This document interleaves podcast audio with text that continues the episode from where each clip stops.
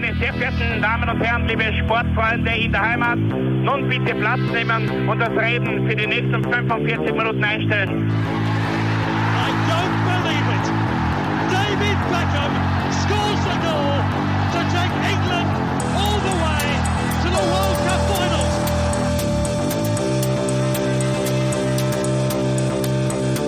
Oh, they've scored! I do not believe what I've just seen! Troy Deeney has scored a penalty! He scored! Oh, Troy Deeney has scored from a Leicester penalty that was saved by Almunia! Warten noch ein bisschen, dann können wir uns vielleicht ein, ein Viertel genehmigen.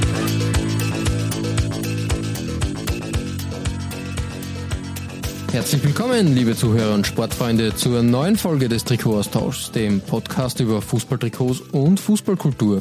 Mein Name ist Florian Bruckmüller und an meiner Seite darf ich wie immer Klaus Vogelauer begrüßen. Hallöchen. Ja, Klaus, äh, wir feiern nicht nur unser fast ja, zweijähriges Bestehen, kann man sagen. Das passt irgendwie in den Zeitraum. Wir feiern auch 70 Jahre Adidas. Das ist nämlich in dem Jahr der Fall. Habe ich gar nicht so, so auf dem Tableau gehabt, muss ich sagen. Irgendwie, irgendwie vergisst man das. Mir ist schon klar, dass Adidas eigentlich schon sehr lange da ist und immer schon da ist, aber 70 Jahre sind doch überschaubar, finde ich. Naja, die Zeitrechnung, also für mich ist das auch irgendwie so ein Thema, wo ich sage, eigentlich äh, kommt mir das sehr, sehr wenig vor, weil äh, Adidas entstehen verbinde ich so mit den 20ern irgendwie ein bisschen.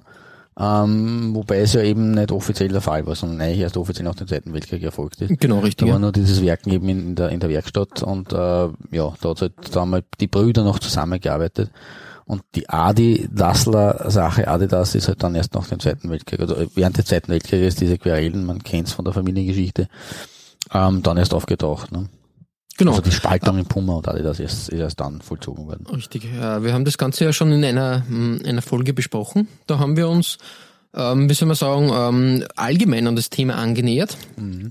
Bei der 70 Jahre Doppelfolge, weil Adidas gibt halt viel her, muss man halt de facto sagen. Immer noch, glaube ich, einer, ein Ausrüster, der, ähm, ja, ich weiß nicht, ich kenne die Zahlen im Moment nicht, aber sicher, sicher Nike, Adidas, die, die, die, die, die großen, die, die großen Ausrüster, die sie, die sie da, da, den Kuchen schon, schon gut aufgeteilt haben. Ja, den, den Zweikampf gibt's äh, natürlich sowohl bei den bei den äh, internationalen Fußballmeisterschaften, WM, EM, äh, genauso wie halt ähm, im Vereinsfußball. Also da sind einfach Adidas und Nike definitiv die präsentesten. Und wenn gleich mal sagen muss, dass Adidas äh, es ja ein bisschen ja, nach dem, nicht mehr nach dem Gießkannenprinzip äh, das Ganze vollzieht oder nicht mehr so flächendeckend präsent ist, wie das vor allem in den 80ern ähm, der Fall war, äh, sondern halt eher sie momentan ein bisschen die, ich will jetzt nicht sagen, die Rosinen herauspickt, aber halt äh, gezielter die, die Vereine sich äh, raussucht ähm, und Nike da ein bisschen mehr Clubs unter Vertrag hat. Aber nichtsdestotrotz äh, vom, vom, von, von der Marktstärke her sind es trotzdem die Top 2. Richtig, ja. Am Fußballmarkt. Fall. Und am Sportmarkt natürlich so schon auch. Also das natürlich kommt auf die Sportart an, wer da äh, von den anderen noch ein bisschen hinein äh, oder, oder noch, noch größere Marktanteile hat, aber so in Summe im, am Sportmarkt sind das auch die zwei größten Player. Ja, auf jeden Fall. Also wie gesagt, ähm, da gibt's viel zu erzählen und diesmal gehen wir ähm, da ein bisschen, also ich habe mir vorgenommen, ein paar Kuriositäten und Schmankerl da herauszukramen. Und ich glaube, du ähm, hast das ebenso, äh, ebenso gewählt und da halt ein bisschen tiefer in die, in die Trickkiste gegriffen. Ja, es, also bei mir geht's äh, um, um bekannte Designs, aber auch um oder, oder unbekanntere Designs, das ist ja bei dir auch das Thema, aber bei mir geht's auch um ein bisschen Verbindung zur eben Geschichte 70 Jahre Adidas, also zu, zu ja, wird man dann sehen, wie ich, wie ich das meine. Richtig. Ähm, langer Rede, kurzer Sinn. Klaus, äh, was findet sich bei dir auf der Nummer 10? Ja, ich eröffne heute mit einem Verein, der äh, auch heuer, also 2019, sein- ein Jubiläum feiert. Ähm, nämlich, äh, es, es gibt nicht nur 70 Jahre Adidas, sondern es gibt auch äh, ein 100-jähriges Jubiläum eines Clubs heuer und äh, diesem Club hat äh, nordbayern.de äh, heuer auch im Mai einen eigenen Artikel gewidmet. Und die Rede ist vom ASV Herzogenaurach. Ja, das passt ja zu Adidas. Das passt, weil das ist der Verein, der in der Stadt, in der geteilten Stadt, äh, den Adidas-Stempel trägt oder zumindest lange mhm. getragen hat. Äh, Im Gegensatz zum ersten FC, der Puma treu ist und bereits 1916 gegründet worden ist, also drei Jahre davor. Im Frühjahr 1919 haben dann Mitglieder des äh, schon länger bestehenden Arbeiterturnvereins Franconia als Unterabteilung Fußball den Sportclub Pfeil gegründet. Das war sozusagen die Urzelle des heutigen ASV. Äh, ab 1925 hat er den Ball unter dem Namen Freie Union hinterhergejagt. Der wunderbare Name eigentlich. Mhm. Franconia, Sportclub Pfeil, ja. Freie Union. Ähm, und ähm, ja, das war der, der Herzog Auerer Dachverband der der roten Arbeitervereine sozusagen, also der, der, der Linken. Äh, in der Nazizeit ab dem Mai 1933 ist es aber dann zur erzwungenen Auflösung aller sozialistischen Arbeiterorganisationen gekommen und damit auch der Freien Union. Das mhm. war ein kleiner Bruch im Vereinsleben. Äh, es hat dann gedauert bis zum 31. März 1946, bis der Fußballverein wiederbelebt werden konnte und dann eben unter dem jetzigen Namen Allgemeiner Sportverein ASV Herzogenaurach. Äh, der eigene Sportplatz vom Verein ist dann just 1949, also im offiziellen Gründungsjahr von Aldas, also der Sportplatz feiert auch 70 Jahre, ähm, eingeweiht worden und zwar mit einem Spiel gegen die Reserve der traditionsreichen Spielvereinigung Fürth. Die war damals noch alleinstehend äh, und noch hat noch nicht, noch nicht den Zusatz Kräuter von Westenbergs Kräut getragen. Ähm, nach vielen Runden in der A-Klasse ist dann die erste Mannschaft des Vereins ASV äh, in die Bezirksliga, Bezirksliga geklettert, 1966, 1968 in die Landesliga und 1972 in die Bayernliga und 1974 ist dann dort der ganz große Wurf gelungen. Man ist Bayernligameister geworden, musste aber auf einen weiteren Aufstieg verzichten, weil ausgerechnet in diesem Jahr die neue zweite äh, Bundesliga eingeführt wurde äh, und die Regionalligen aufgelöst worden sind. Davor war ja der Unterbau der Bundesliga äh, mehr oder weniger die Regionalligen, also eine nicht mhm, ein, mhm. also eine mehrgleisige Regionalliga-Lösung. Und dann wurde eben eine zweigleisige äh, Bundesliga, zweite Bundesliga draus. Ähm, der ASV hat allerdings immerhin dann noch um den Titel des deutschen Amateurmeisters mitspielen dürfen, äh, ist aber im Viertelfinale an Reutlingen gescheitert. Nichtsdestotrotz ein Riesenerfolg dieser Bayernliga-Titel. Äh, den hat bis heute auch kein anderes Herzog auch äh, Fußballteam erreicht. Also insofern haben sie dem, dem, dem Puma-Rivalen was voraus. Und aus genau diesem Grund äh, ist mein Eröffnungstrikot heute, lange Rede, kurzer Sinn, äh, das Trikot des ASV Herzog Aura aus dem Jahr 1974. Äh, das Foto leider nur in schwarz-weiß äh, gehalten und gefunden, weil es gibt da keine Farbaufnahmen, also zumindest habe mhm, ich, ich, hab ich keine gefunden davon. Aber ist ein durchaus historisches Dokument. Äh, vermutlich ist die Farbgebung damals rot und schwarz gewesen.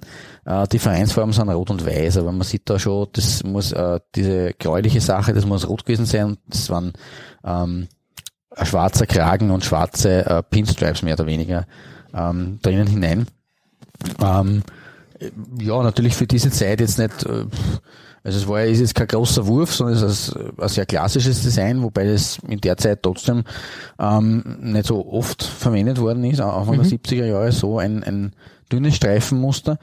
Ähm, die Pinstripes sind eigentlich so wirklich ein bisschen später in Mode gekommen. Ähm, was abseits vom Shirt noch erwähnenswert ist aus Sicht äh, von unserem heutigen Thema, 70 Jahre Adidas, das Unternehmen Adidas hat lange immer wieder Gastspieler der Bayern also mit Beckenbauer, Müller, Hönes, mhm. Breitner, Meyer, äh, Schwarzenbeck äh, oder auch vom FC Sevilla gesponsert. Damals war der Max mhm. Merkel, der legendäre äh, Zuckerbrot- und Peitschen-Trainer aus, ja, ja. aus Wien, äh, Trainer von Sevilla. Äh, und da haben sie bis zu 6000 Zuschauer auf das Weiersbach-Gelände wie es eben heißt, äh, gedrängelt. Es haben sogar Zusatztribünen dafür organisiert werden müssen. Äh, bei Nordbayern.de, die habe ich schon erwähnt, äh, dass die da eben eine, eine längere Geschichte dem ASV gewidmet haben, ist dann allerdings zu lesen, ein paar Jahre später passierte es. Adidas und Puma wurden verkauft. Den neuen Firmenchefs war das Theaterstück ASV gegen FC zu langweilig. Die Regisseure verließen ihre Projekte, die Bühne leerte sich. Ja, traurig. Sehr, sehr pathetisch und sehr traurig natürlich. Adidas hatte mich nach und nach die finanziellen Zuwendungen für die ASV-Fußballer äh, gekürzt und damit begann der unaufhaltsame Abstieg des ASV. Und mhm. sie haben sich Ende der 80er Jahre in der letzten Klasse äh, des Vereinsfußballs von Deutschland wiedergefunden. Mhm. Heute sind sie immerhin nur in der B-Klasse aktiv. Ich weiß nicht, wie okay. die Liga das, das in Deutschland oh. ist. Oh. Aber es ist trotzdem nicht allzu hoch. Also ja, und eben Adidas ist mehr oder weniger ausgestiegen. Was natürlich sehr, sehr traurig ist für diesen Verein, aber er ist trotzdem äh, geschichtlich äh, verbunden mit Adidas und hat ein, wie gesagt, für diese Zeit äh, auch nicht so, auch nicht so gewöhnliches Trikot äh, an und hat eben da diese Meisterschaft gewählt. Deswegen ist das mein Eröffnungstrikot. Ja, sehr cool. Äh, passt äh, wie die Faust aufs Auge natürlich für Adidas, dass man da mit Herzogenaurach bedient. Hervorragend. Äh, Genau so wirklich es, wirklich äh, eine schöne Geschichte. Danke, danke. Ja, dann kann man gleich weiterleiten und wir ähm, heben ab und ge- gehen sozusagen von der Homebase von Adidas. Ähm, ein bisschen, also es ist nicht, wir wir fliegen jetzt nicht rund um die Welt, aber wir heben, wir müssen doch in den Flieger steigen, weil das jetzt liegt jetzt nicht gerade ums Eck, deine Nummer 10. Na, nach Irland geht's. Genau. Zu Cork City. Äh, Cork City haben wir schon, glaube ich, ein paar Mal ähm, ange, angedeutet. Also zumindest einmal, ich kann mich erinnern, dass wir da einmal ein Trikot hatten. Genau, richtig. Ähm, weil Cork City, ähm, ja, eigentlich so kann man sagen, Hand in Hand mit, äh, mit Deutschland ähm, quasi designtechnisch äh, in, den, in die 90er gestartet ist. Nämlich mit dem klassischen West Germany Kit, also dem WM-Kit äh, der WM 90. Ähm, wir wissen eh, die Nationalflagge da äh, schön über das Trikot gezogen. In der hundertsten Ausgabe habe ich darüber auch eine kleine Abhandlung gehalten, äh, wie, Dr. wie das Dr. Florian. genau, äh, wie das kopiert wurde. Und ich habe mir mal Cork City etwas genauer angeschaut, weil Cork City ja an und für sich, habe ich selber nicht gewusst, ein relativ junger Verein ist. Ah. Erst 1984 gegründet worden. Äh, Oh. ist, äh, also so richtig. Ähm, es hat vorher natürlich äh, in, in, in der Stadt Cork, habe ich auch nicht gewusst, die zweitgrößte Stadt Irlands. Ja, das, ja, das hätte ich auch erahnt. Also War mir nicht ganz, äh, ganz, äh, ganz klar, aber doch die zweitgrößte. Hat es irgendwie Probleme mit dem Fußball gegeben. Das soll heißen, ähm, in den 70ern und frühen 80ern sind die ansässigen Profi-Fußballmannschaften aus Cork äh, nach der Reihe irgendwie ähm, aufgelöst oder bankrott gegangen. 1976 waren das die Cork Hib Hibernians. Hm, ja, den Namen sagt man 79 genau, 79 war das Cork Celtic und äh, 1982 Cork United. Ja, irgendwie hat der Hut gebrannt und irgendwie wollte die zweitgrößte Stadt Irlands äh, da nicht ohne Profifußballverein äh, stattfinden und deshalb hat man 1984 den Cork City FC gegründet und ist damit äh, sofort in die höchste irische Liga aufgenommen worden. Keine Ahnung, wie das äh, gegangen ist, aber es hat funktioniert. War das ein Ähm, Voting oder war es also kein Aufstieg, sondern Na, anscheinend vielleicht, dass sie den Platz von Cork United eingenommen haben oder man weiß nicht. Keine Ahnung. Das habe ich nicht ganz. Auch egal. Äh, Sie haben eigentlich gleich äh, von von äh, hier an äh, in der Profiliga, also in der obersten, also in der League of Ireland, wie es so schön heißt, äh, gekickt. Und ja, ähm, es hat übrigens schon in den ähm, 30ern einen Cork Football Club gegeben. Der ist aber dann in äh, Cork United eben umbenannt worden. Ah, Also okay. irgendwie gibt's da gibt's da schon schon ähm, ja Querverbindungen. Ja, ähm, die erste Saison von, von Cork City war weniger erfolgreich. Man ist nämlich gleich abgestiegen. also den Vorschusslorbeeren mit diesem ähm, mit dieser Aufnahme nicht gerecht geworden eigentlich. Ja, richtig. Ähm, man hat es aber wieder in die Liga geschafft und hat dann Ende der 80er so richtig durchstarten können und Okay, das passt ins Bild, weil für mich war Cork City eben zu Beginn meines Fußballinteresses in den späten 80ern, frühen 90ern eigentlich so quasi ja schon da und immer deswegen für mich präsent im irischen Fußball. Deswegen war mir das nicht bewusst, dass die Richtig. da ja. Also nach einem einem äh, schwachen Start sozusagen hat man hat man dann ähm, irgendwie irgendwie ja Ruhe reingebracht und ist eigentlich jetzt ähm, ein ein fixer Bestandteil der irischen Liga. So viel mal zu der Vorgeschichte. Ich habe mir mal aber ein paar Trikots von Cork City an, angeschaut und der ausschlaggebende Grund, warum ich das getan habe, war, dass Adidas im Zuge ähm, der ähm, Neuauflage des, de, dieses Templates äh, von 1990 auch Cork City mit einem Template äh, wieder ausgestattet hat. Ein grünes dieses Mal, also quasi ein Away-Shirt, weil Cork City Heim, äh, das Heimtrikot von weiß. City weiß gehalten ist. Genau, aber da kommt dieses äh, grüne grüne ähm, Shirt gut zur Geltung mit den Ja, ja, für schönen Deutschland away auch gegangen, ne, wenn man das die grünen Aussetztrikots so gesehen ja, auf jeden Fall. Hätte man vielleicht ein bisschen kräftigeres Grün, also quasi eher ins, ins Neon, naja, ja, so, aber etwas Aber satter ist also, ja. Mhm, heller.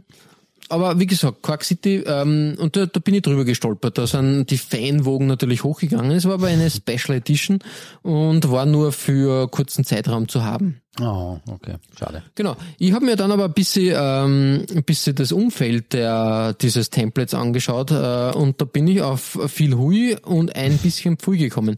Fangen wir aber mal mit dem Hui an. Natürlich habe ich dieses ähm, klassische äh, 8990 Template auch hinzugefügt. Ich finde die Farbgebung mit dem Grün, Rot und Weiß eigentlich sehr gelungen. Das ist cool, ja. Stimmt. Passt sehr gut.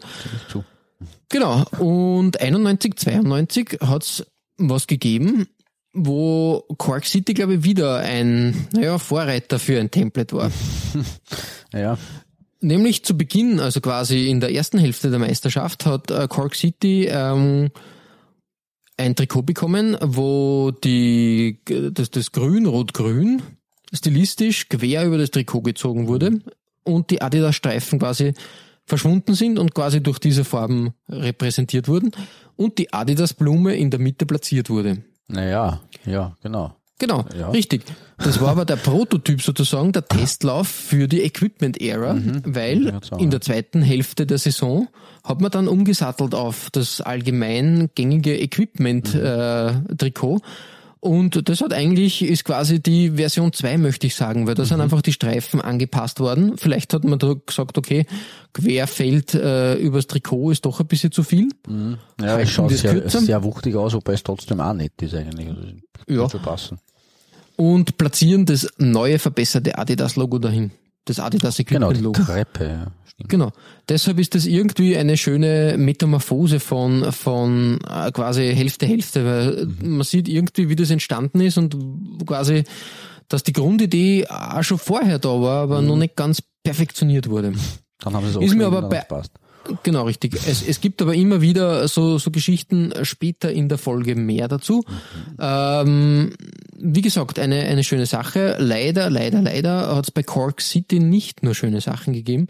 Da bin ich dann auch drüber gestolpert, nämlich nur ein Jahr nach diesem schönen äh, Highlight-Trikot, ähm, ich, ich nenne es jetzt einmal äh, Germany-Template, ähm, hat es ein Away-Trikot-Shirt gegeben, das erinnert mich an Parma-Schinken. Ja, das stimmt. Und das ist wirklich flächig. ein potthässliches Ding. Also wirklich, also das ist wirklich, ich weiß nicht, äh, eine Batik-Schinken-Mischung meiner Meinung nach. Wirklich nicht gelungen und keine Schönheit. Aber ke- gehört auch gesagt. Es ist wirklich schade, weil es ist alles da, was, allein der, der, der, der Hauptsponsor Guinness ist natürlich immer wieder, Ja, immer wieder sehenswert auf den Trikots.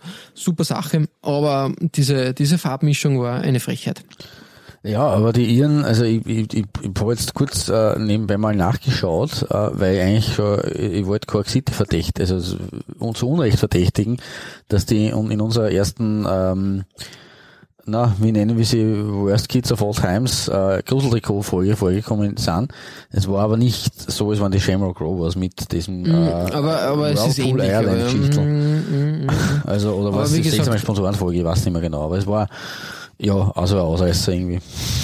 irgendwie schwierig finde. ich. Diese, diese, dieses Schinkentrikot, Ah. ähm, eine ziemlich, ziemlich hässliche Sache. Aber Das gehört auch irgendwie dazu, dass die Adidas-Designer nicht immer ins Grüne oder ins, Rote. ins Rote in dieses Mal ja, getroffen haben, genau. Genau, äh, so viel von meiner Nummer 10. Klaus, ähm, es geht weiter zu dir, auf deiner Nummer 9, da wird es international und einem äh, durchaus äh, einem Template, mit dem ich auch sehr viel, äh, ja quasi, das fällt so in die in die Phase, wo ich so richtig zum zum Fußball-Enthusiasten geworden bin. Ja, es ist äh, neben dem ASV Herzogenaurach natürlich und äh, vor allem dem FC Bayern, äh, den ich auch schon erwähnt habe, gibt es natürlich ein, ein weiteres, ein drittes Team und vor allem natürlich eine Nationalmannschaft für alle das und das ist logischerweise die deutsche National Nationalmannschaft. Aber immer hart umkämpft in die letzten Jahre. Also ich kann mich Natürlich, erinnern, natürlich, genau. ähm, da, da hat's äh, vor, erst glaube ich vor zwei Jahren diese diese Bieter-Schlacht mit mit Nike, mit Nike, gegeben. ja. Mhm. Und es war ja auch einmal an der Arma im Gespräch. Also die wollten damals, ähm, glaube ich, das war schon ein bisschen früher, äh, ich weiß nicht mehr mehr, zwei- 2014, 2014, irgendwie so, wollten die schon groß da reingrätschen und mit, mit viel Geld da quasi, quasi den, den deutschen Markt da erobern. Ja klar, wenn du die deutsche Nationalelf ausrüstest, das ist ja schon ein, ein bold Statement, wie es so schön heißt. Ja, absolut, definitiv. Vor allem ist es halt wirklich, äh, wie gesagt, die Prestigegeschichte für, für Adidas, äh, beginnend bei den, äh, der Freundschaft Adidasler, Sepp Herberger in den 50er Jahren, ähm, wo die Schuhe halt äh, eine große Rolle gespielt haben mit den Stollen. Ähm, aber Deutschland ist halt einfach ein, ein, ein das Adidas Nationalteam schlechthin und seit, seit Anfang der, der Ausrüsterzeiten eigentlich äh, alle das nicht von der Seite gewichen. Ähm, das wäre natürlich logischerweise ein, großes, äh, ein großer Fang für jeden Konkurrenten. Ähm, aber wie gesagt, deswegen eben aufgrund dieser Geschichte komme ich in einer Jubiläumsfolge für alle das eigentlich in Deutschland nicht wirklich vorbei. Ähm, und dann meine Nummer 9. Ähm, wir haben die deutschen Nationaltrikots prinzipiell ja schon vor der WM 2018 gründlich durchanalysiert. Das war, glaube ich, die Folge 47. Ähm, aber wie du schon gesagt hast, es, hat, es gab äh, in den äh, Mid-90s, in den mittleren 90ern, äh, ein Design, so gegen Ende hin der Equipment-Phase, äh, das ich halt äh, unbedingt vor den Vorhang holen muss und das ist das Auswärtsdesign der Deutschen ähm, bei ihrem Triumph bei der England Euro 1996. In diesem Auswärtstrikot quasi, das war das Auswärtstrikot äh, beim letzten EM-Titel bisher. Ähm, mhm. Man hat sich, glaube ich, da ein bisschen, auch, ich weiß nicht, ob das Absicht war oder nicht, aber dieses Tramline-Design äh, von Admiral, das man aus den 70ern, Ende der 70er kennt, ähm, das es schaut durchaus ähnlich aus.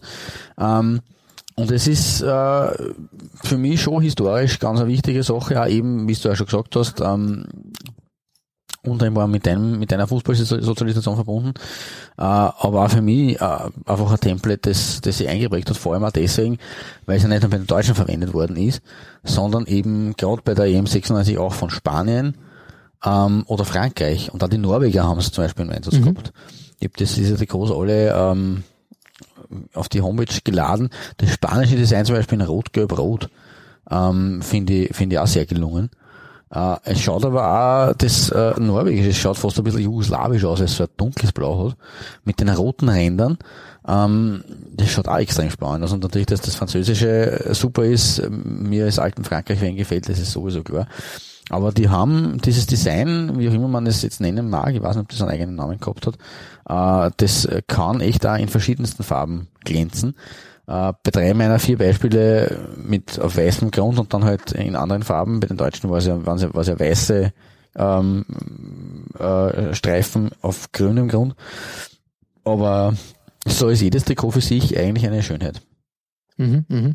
Und ja, schon, auf ja, jeden Fall. Deswegen dieses Design an sich, ähm, dort darf man, dort kann man nicht vorbei eigentlich in einer 70 Jahre Adidas Folge. Auf jeden Fall, ja, richtig, richtig. Finde, finde ich halt so, naja, ähm, vergessen, ähm, ja, es ist ein bisschen so unter den Teppich gekehrt worden. Schon, eigentlich, irgendwie, ja. weil äh, doch eine coole, coole Sache. Mhm. Aber ähm, man hat es nicht bei wenn man, wenn man von den großen Adidas-Trikots spricht, hat man es nicht immer auf dem Tableau. Aber es, ich finde, ich finde ein, ein schönes Template auf jeden Fall. Absolut. Also es gibt natürlich, jetzt wenn man es vergleicht, die Adidas-Templates über die Jahre hinweg, gibt es natürlich äh, Templates, die, die mehr sich hineingegraben haben ins kollektive Gedächtnis oder die mehr Spuren hinterlassen haben oder die ja schöner waren. Ähm, aber ja, also ich finde, dass das durchaus äh, ein bisschen underrated ist und ähm, ja, nachdem man eben viele bekannte Adidas-Templates gerade aus den 90ern schon gehabt haben äh, und eben auch die deutschen äh, Schönheiten schon gehabt haben, äh, ist es eigentlich aufgelegt gewesen, dass er jetzt eben das, diese Gruppe von, von Nationen, die das verwendet hat, ähm, 96, 97 herum, ähm, nochmal vor den Vorhang holen. Mhm. Bei den ja, Spaniern war es übrigens ein drittes Trikot. Muss ich auch noch anmerken. Es waren alles andere, mhm. waren, waren Away-Trikots. Mhm. Bei den Spaniern waren es war dann, ah, okay. Mhm. Hat man gar nicht so, das, ja, kommt man bekannter vor, als, mhm. als, als, als man meint, ja. Als man meint, weil es war genau, es war diese Phase mit dem, mit diesem Diamanten, äh, äh, Geschichtel, das ist so 94, 95, 96 und, ähm, in Wahrheit auch bei, das, bei der 96 Euro eigentlich ein bisschen im Fokus gestanden ist, äh, und deswegen war es nur das dritte Trikot, 96, 97. Mhm, mhm. Hm. Ja, das, mehr kann man da nicht mehr dazu sagen ähm, verlassen wir diese äh, klassische Sache. Äh, bei dir wird es jetzt exotisch. Ja, auf jeden Fall. Ähm, nämlich, ähm, weiß nicht, ob wir, ob wir aus Korea schon was gehabt haben. Ich glaube, bin mir nicht sicher. Ich glaube fast kann, nicht. kann sein, muss nicht, aber es war irgendwie ja aufgelegt, muss ich mal sagen. Und ich habe was gefunden, wo ich ziemlich baff war. Einmal grundsätzlich äh, vom Trikot und dann aber von der Geschichte dahinter. Ähm, es geht um Ilhava Junma, einem Verein, der heute aber unter Seon Gnam FC spielt. Ähm, das hat damit zu tun, ähm, die ähm, Stadt Seon Gnam ist jetzt Eigentümer dieses Vereins Okay. und vorher wurde in anderen, anderen Städten gespielt. Schauen wir uns mal das Trikot an und dann die Geschichte dazu. Äh, ist nämlich ein Adidas-Trikot, mh, habe ich noch nie gesehen. Hast du ein. Template, was noch nie aufgetaucht ist? Dieses, ähm, dieses wilde geometrische Ding, man klar, es erinnert ein bisschen an, quasi an die Weiterentwicklung des geometrischen Designs ähm, der 80er. Es kommt sicher auch noch in der Folge vor. Oh, ist aber wirklich? viel, viel, viel wilder und, und, und ärger gestaltet als jetzt zum Beispiel ähm, die, die 80er Variante. Mhm. Also das ist, aber es, es hat irgendwas. Es hat irgendwie so, es erinnert mich ein bisschen an, an Computerspielkunst. Ja, schon, ja. Hm. Absolut. Das ist halt, ist mir sofort ins Auge gestochen. Auch die Farbgebung, dieses Blau mit dem Orange und Weiß kombiniert, eigentlich eine coole Mischung.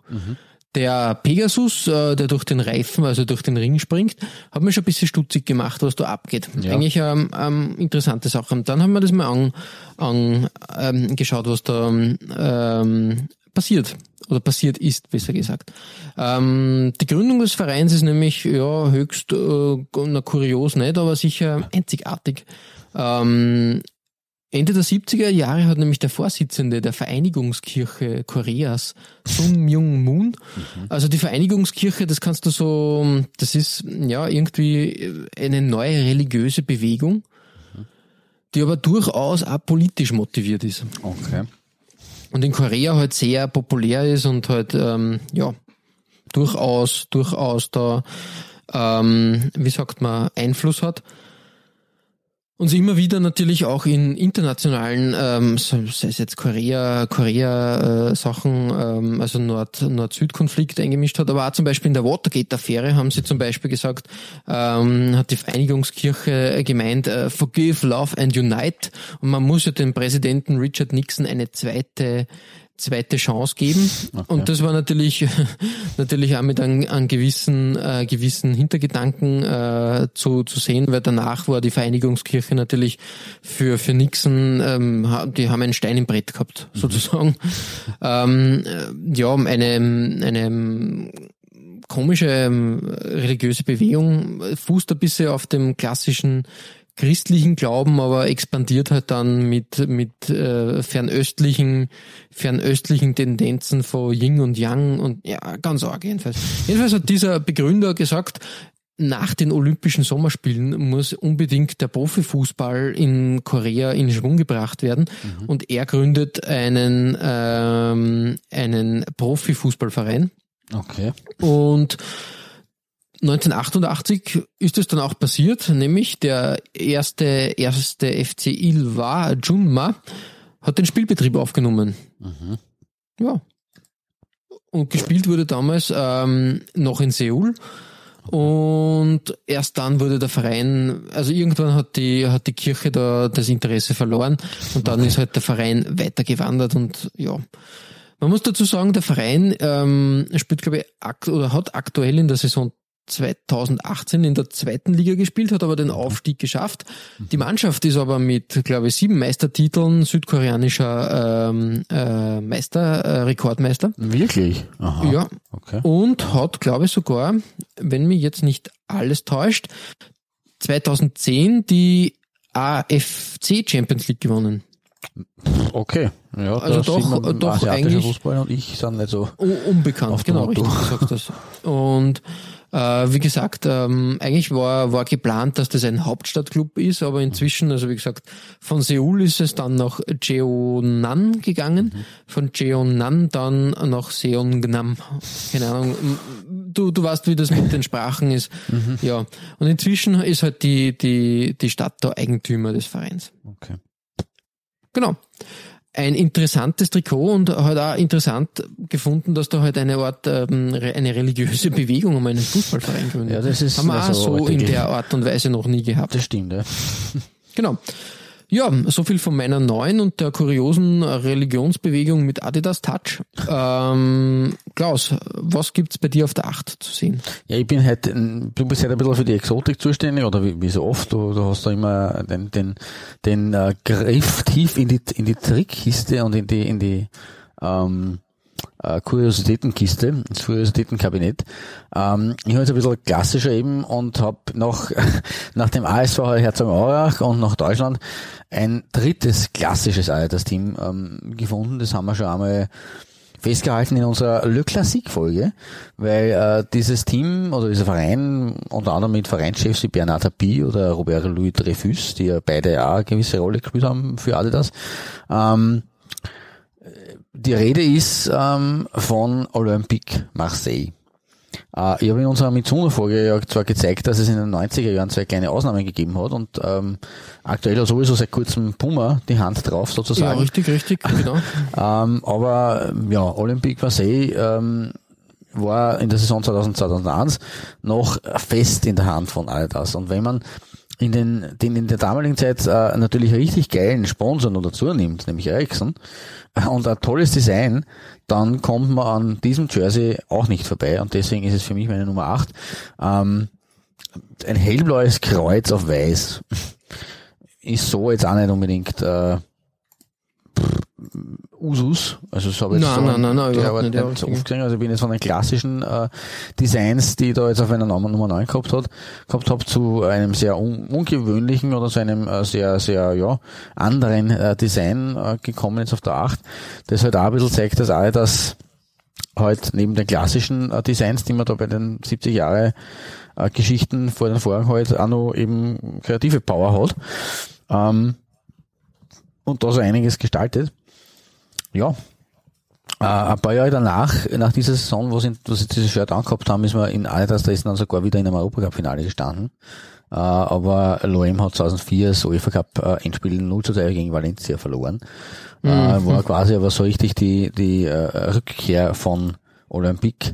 Ähm, eben unter anderem mit diesem Shirt, das hätte ich eben fast schon für unsere äh, Le Classique-Folge, wo ich Marseille vertreten habe, ähm, vor den Vorhang geholt und ja, ich will jetzt nicht von einer Restelverwertung sprechen, aber es war noch auf meinem äh, Schirm und äh, ja, Adidas, Marseille und dieses Design, da kommt man eigentlich nicht vorbei. Na, äh, super Sache, finde finde gelungen und und ähm, ja, es gibt halt viel her. Man sieht ähm, auch auch wenn es simpel sein soll, man kann man kann sich da gut äh, gut ähm, austoben trotzdem, finde. Genau. Ja, cool. Sch schön. Olympic Marseille geht immer, finde ich. Also äh, Voll, ich, ja. mag die Farbgebung, dieses Weiß und dieses, dieses, äh, dieses, äh, naja, ist, ist es ein Türkis, Himmelblau, man weiß nicht. Himmelblau ist vielleicht am passendsten, ja. Würde ich auch sagen. Es ist wirklich immer, immer gelungen. Du kannst helle Akzente ähm, äh, setzen. Du kannst. Ich klinge jetzt wieder, wieder, ähm, wieder äh, Peter Ludolf, äh, wenn du die Folge von den Ludolfs kennt, wo er, wo er, wo er sagt, man kann Nudeln kalt essen, man kann Nudeln warm essen, man kann Nudeln mit Soße essen. Und so finde ich auch, das ist jetzt ein, ein wilder Exkurs in die Popkultur, aber trotzdem, man kann das Olympique Marseille Trikot äh, hell gestalten, man kann es wirklich dunkel gestalten, aber die Farbgebung allein gibt wirklich sehr viel her. Das stimmt, definitiv. Mhm. Ja, deswegen meine Nummer 8 und äh, unbedingt äh, fester Bestandteil dieser 70 Jahre Folge. Ja, Punkt. voll. En point. Ja, äh, bei deiner Nummer 8 äh, wird wieder gereist oder geflogen. Weit, weit weg. Ja, richtig. Man würde jetzt sagen, mh, O'Higgins geht jetzt wieder auf die auf die britische Insel oder was? Irland, ja, richtig. Aber Glau- glaubt man. mit Nichten und Neffen sozusagen. es geht nämlich nach Chile. War mir auch nicht ganz klar, wie ich das äh, Trikot entdeckt habe. Der chilenische äh, Fußball ist auch nicht so ganz meine Sache, aber O'Higgins, oder wie er richtig heißt, äh, der Club Deportivo O'Higgins, ist ein chilenischer Fußballverein aus Rancagua. Äh, Austragungsstadt der WM 1962. Übrigens. Ja, schau, da hast du es. Ähm, Rancagua, genau. Ähm, und spielt auch in, in der Primera Division in Chile. Genau. Der Verein wurde 1955 gegründet. Ein bisschen älter. Nämlich- Quark. In, ja, richtig. Ähm, gegründet und ähm, da gibt's halt so eine, wie soll man sagen, eine, eine äh, Verbindung, warum, warum der Verein O'Higgins heißt, weil er ist die, ähm, Rancagua ist die Hauptstadt der Region del Liberator General Bernardo O'Higgins. Ähm, Ah, okay. Bernardo O'Higgins, dem äh, ersten Direktor Supremo des unabhängigen Chiles. Wie kommt auch O'Higgins nach Chile? Ich schätze mal, dieser O'Higgins ähm, war ein, wie soll man sagen, äh, Einwanderer oder man, keine Ahnung, ähm, man weiß nicht ganz. Äh, Ja, kann es das gibt, irischer ja. ja. Emigrant wahrscheinlich gewesen sein. Ja, das ist eher am logischsten. Ja. Wie natürlich auch in, in, in Südamerika, äh, Argentinien, Brasilien, weiß man ja, ähm, auch Uruguay, die, die Engländer oder eben auch die, ja, die Briten äh, das Fußballspiel auch äh, dorthin gebracht haben. Also richtig, ja, richtig. waren ja dort sicher ein paar Briten in der Gegend. Und deswegen, ja, O'Higgins würde schon Sinn machen. Trotzdem kurios aus heutiger Sicht natürlich.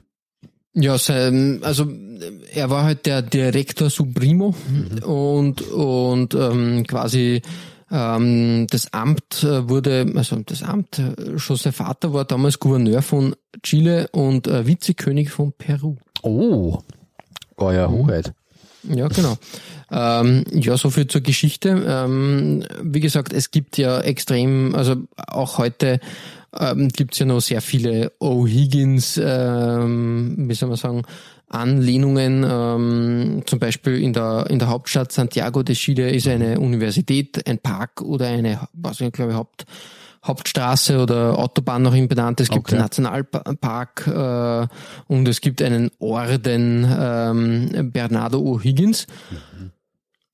Und das ist ja auch quasi eine, eine besondere, wie soll man sagen, äh, Ehre. Eine Antarktik, Antarktisstation ist nach ihm benannt. O'Higgins. Ja, soviel zum Omnipräsent. Bernardo. Ja, wir wollen uns äh, ein bisschen auf den Fußball stürzen. Äh, das ist eher unser Fachgebiet. Ähm, O'Higgins. Jetzt habe ich ein Trikot aus der Saison 94, 95 gefunden, da war ich ein bisschen baff. Ähm, Das verstehe äh, äh, ja, passt überhaupt nicht. Ähm, wie kann es das geben? ähm, ein Design, also ich, ich nenne es einmal der Geometrie-Club, ähm, Der, der ausgehenden 80er. Der, ich würde mal sagen, wir können uns eigentlich ein, einkreisen, 88 mit, mit, mit Holland. Ähm, da war, war dieses Design Holland und Sowjetunion. Vor allem. Ja, richtig, richtig. En vogue. Ähm, warum das aber? Also es ist mir rätselhaft und, und äh, befremdlich.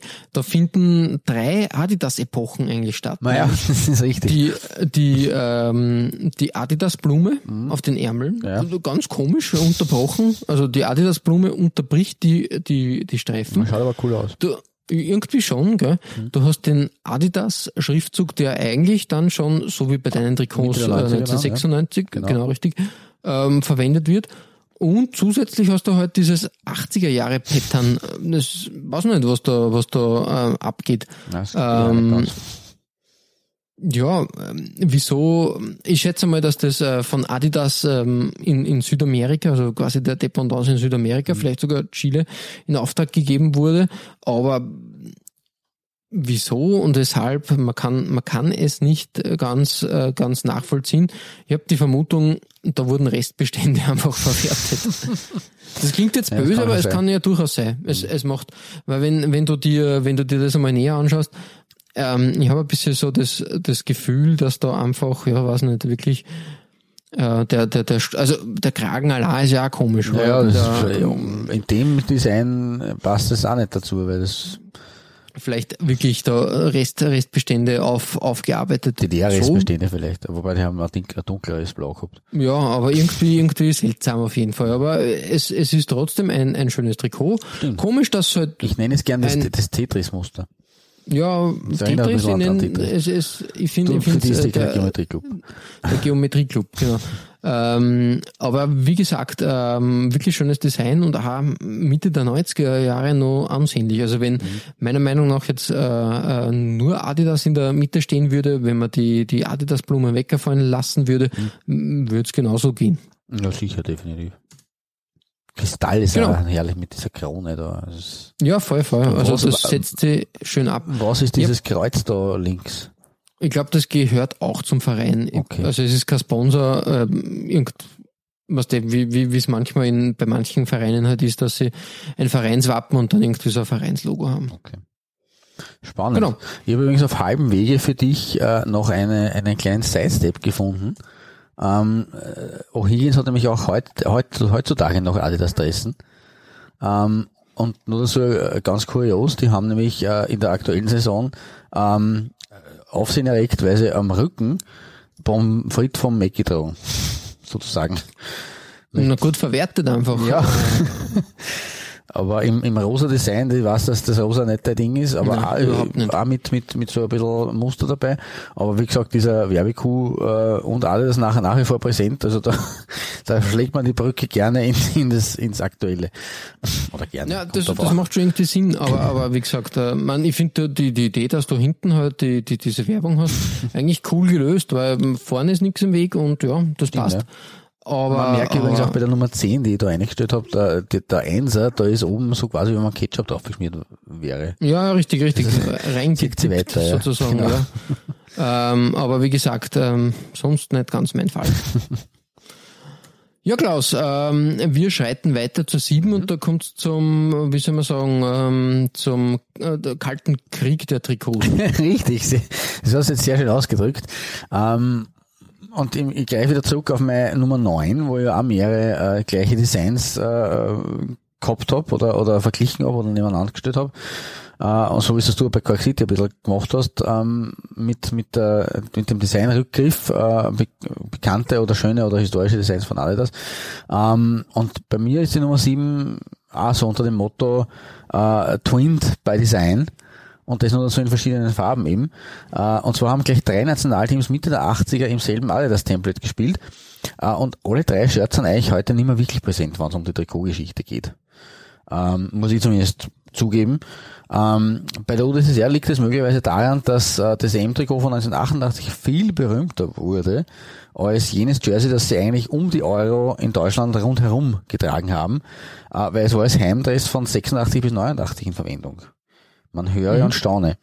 Äh, Im Netz findet man dazu eigentlich kaum Bilder. Auch. Meines hier versteckt ein bisschen, dass auch ein blauer Schrägstich äh, Bestandteil des Designs war. Das sieht man da nicht wirklich gut. Äh, John Devlin hat dazu in seinem Buch International Football Kids äh, geschrieben, The overriding aesthetic focus was a series of dual color diagonal pinstripes with navy blue now added to the, to the Soviet kit palette. Also worn in a badgeless version with Adidas logo. Und ausgerechnet, wie du schon gesagt hast, der große Gegner im Kalten Krieg, nämlich die USA, haben bereits ein paar Jährchen davor genau dieses Adidas-Template in- schon in Verwendung gehabt, nämlich 1984, 85. Nur halt in Blau mit Weiß und Rot. Auch eine schöne Kombi, dieselben Farben noch dazu. Ähm, ja, wenn, ich war bin mir nicht sicher, ob die da voneinander gewusst haben, weil sonst hätte es da einen größeren Aufschrei gegeben. ja, richtig. Äh, und die Belgier haben übrigens zur selben Zeit, weil ich gesagt habe, drei Nationen, die Belgier haben zur selben Zeit wie die Sowjets äh, auch dieses Design am Start gehabt, dieses Template.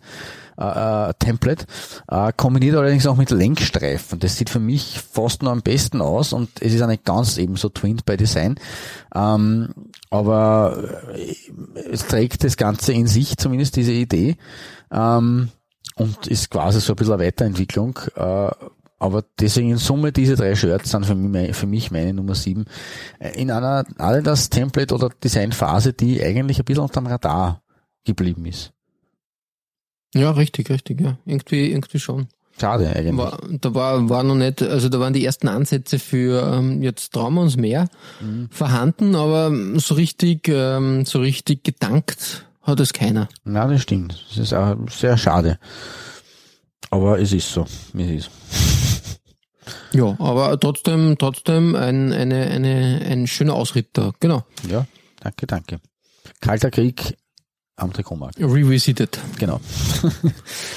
ähm, ja, Stichwort Kalter Krieg und Amerika, aber eher Amerika, glaube ich zumindest, dass das der nächste Trikot ist, oder? Sehe ich das richtig am Namen? Oder sind wir Nein, am falschen Dampfer? Wir sind in Nicht, nicht, Mexiko. nein, nicht USA, sondern Amerika ist Ach so, so meinst du das. Ja klar, ja richtig, in Ah, Mexiko okay. sind wir. Puh, Gott sei Dank, ja. Beim Ah, Club äh, Necaxa ähm, war mir auch unbekannt, aber ich habe, äh, man muss da ein bisschen die, die Brücke spannen, äh, Mhm. mehr dazu gleich. Ähm, hat mir auch überhaupt nichts gesagt, der, der Verein.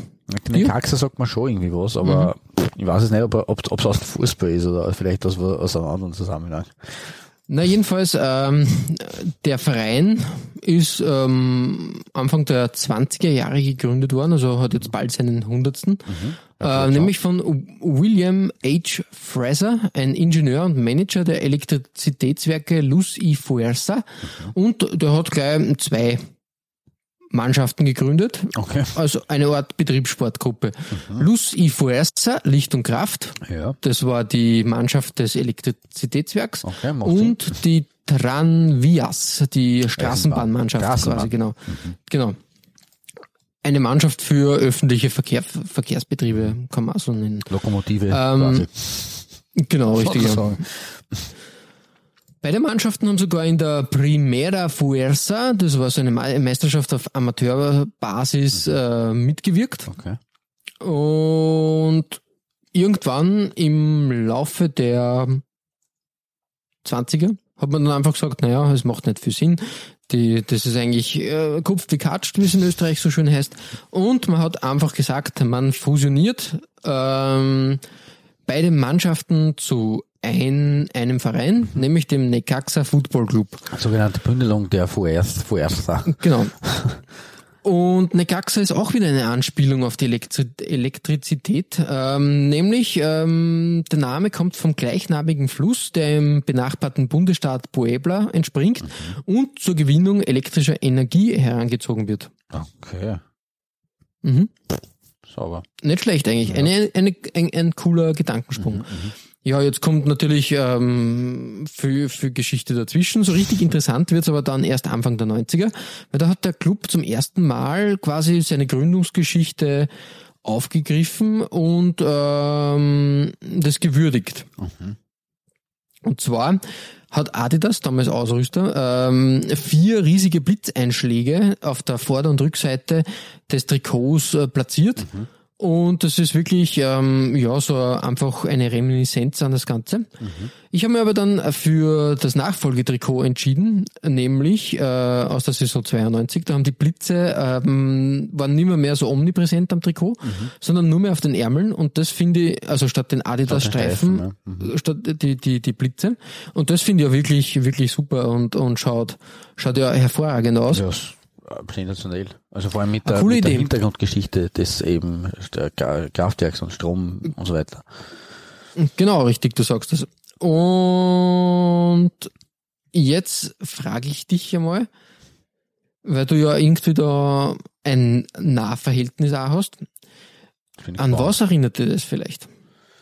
Naja, die Blitze? Blitze, Blitze und ein, ein gewisses Arsenal-Trikot Mitte der 90er, das Vollkommen äh, richtig. zusammen. Ja. Das ist genau der Punkt. Man vermutet nämlich, vermutet nämlich, ähm, lasst sich natürlich nicht, äh, nicht äh, der Originaldesigner hat dann nie wirklich ein Wort über das verloren. Aber man vermutet, dass da ein bisschen die Anleihe da war einfach, dass man, dass man diese Blitze einfach das übernommen hat, weil mm, es passt irgendwie. Vor allem Schon, ja. mit dem 1990 hat's angefangen und dann, ich glaube, das, äh, das Arsenal-Trikot war 94, 95. glaube ich, gell? ja, genau. Ja, also es würde schon irgendwie passen, aber eh, besser, besser äh, gut kopiert als schlecht selbst Ja, probiert. richtig, sehr, sehr äh, gute Maxime.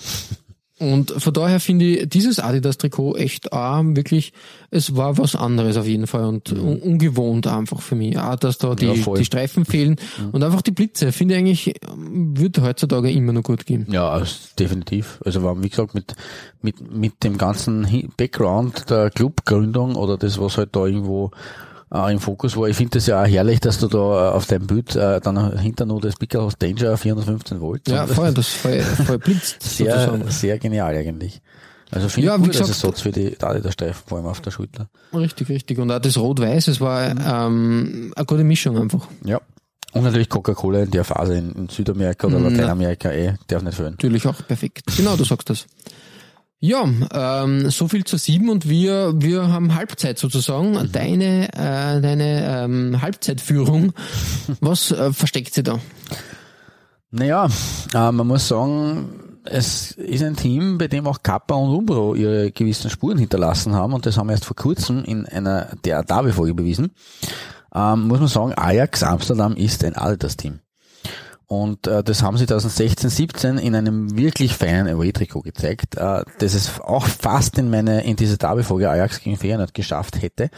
Ähm, da habe ich elegant sozusagen äh, das dort ähm, auf der Nummer 6 sozusagen gehabt oder Nummer 7 und deswegen hat es nicht, also nicht hinein geschafft, ähm, aber ähm, den Bogen gespannt und für diese Folge gleich mal verwendet, äh, weil es eben auch die modernen äh, Adidas äh, Designkräfte sagt.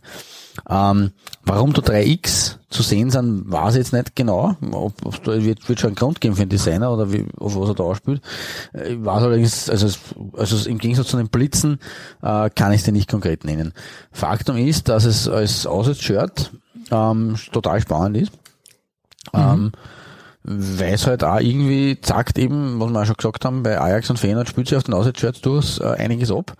Äh, und es hebt sich da nur mal eigentlich äh, heraus aus der, aus der Historie dieser Auswärtshirts.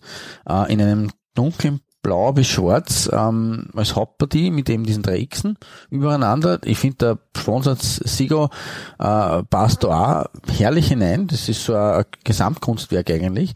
Das Ajax-Logo, wie man es heutzutage eben im modernen Fußball kennt, äh, auch farblich angepasst und nicht in Originalfarben.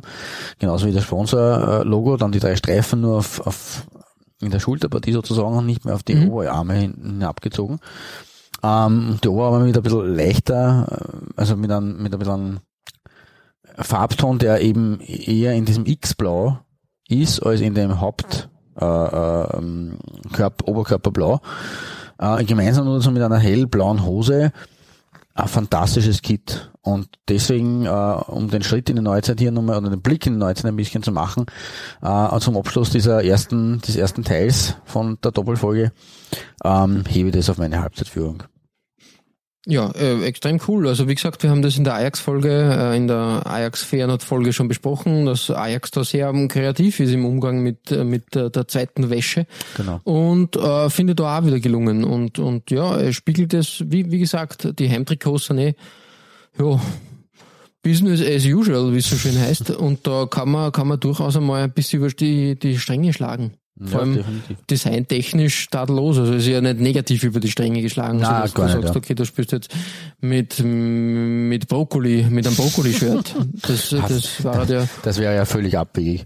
Ja, genau. Das wäre ja Wahnsinn, wenn man das ja machen wird. Kaum glauben. Genau. Ja.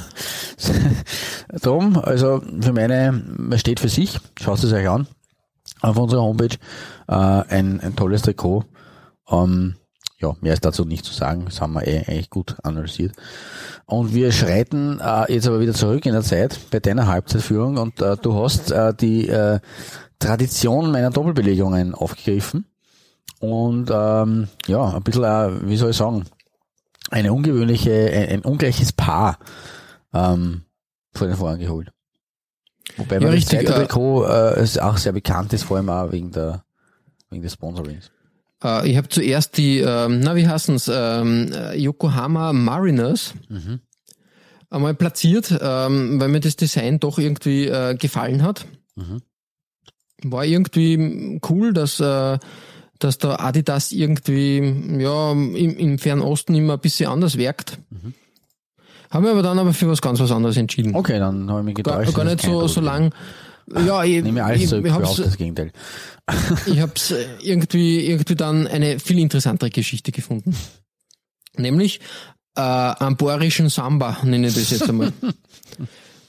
ähm, es gibt ja immer wieder FC Bayern Trikots, die gelb sind.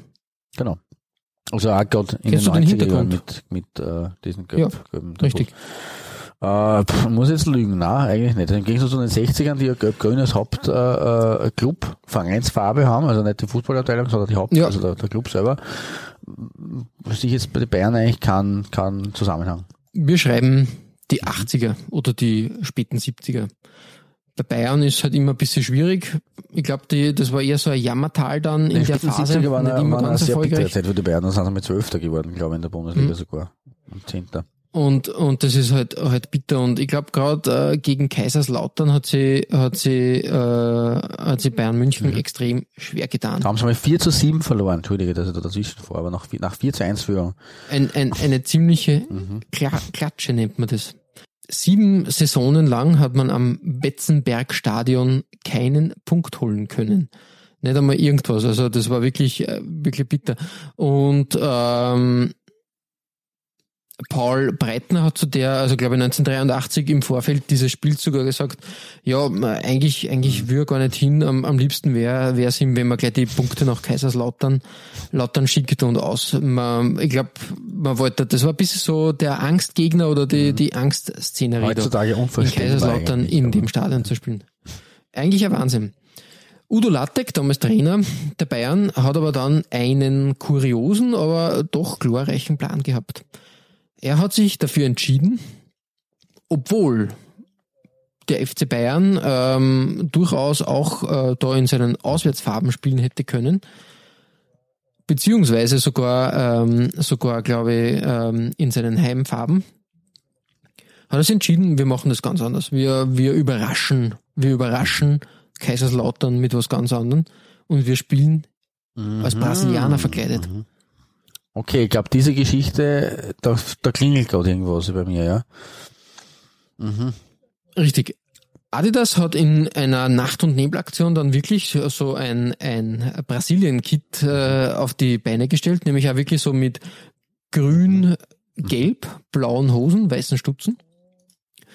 Und tatsächlich ähm, sind die, hat, hat die Mannschaft und Adidas das wirklich bis zum, bis zum Kick-Off geheim halten können, sage ich jetzt einmal. Und siehe da, es hat tatsächlich gewirkt, weil das Spiel am 26. November 1983 ist 1 zu 0 für die Bayern ausgegangen, dank einem Tor von Klaus Augenthaler, den ich da bei einem wilden Tackle äh, in seinem Trikot abbilde. Und siehe da, ja, es hat gewirkt. Wirklich. Wahnsinn. Eine, eine großartige Sache.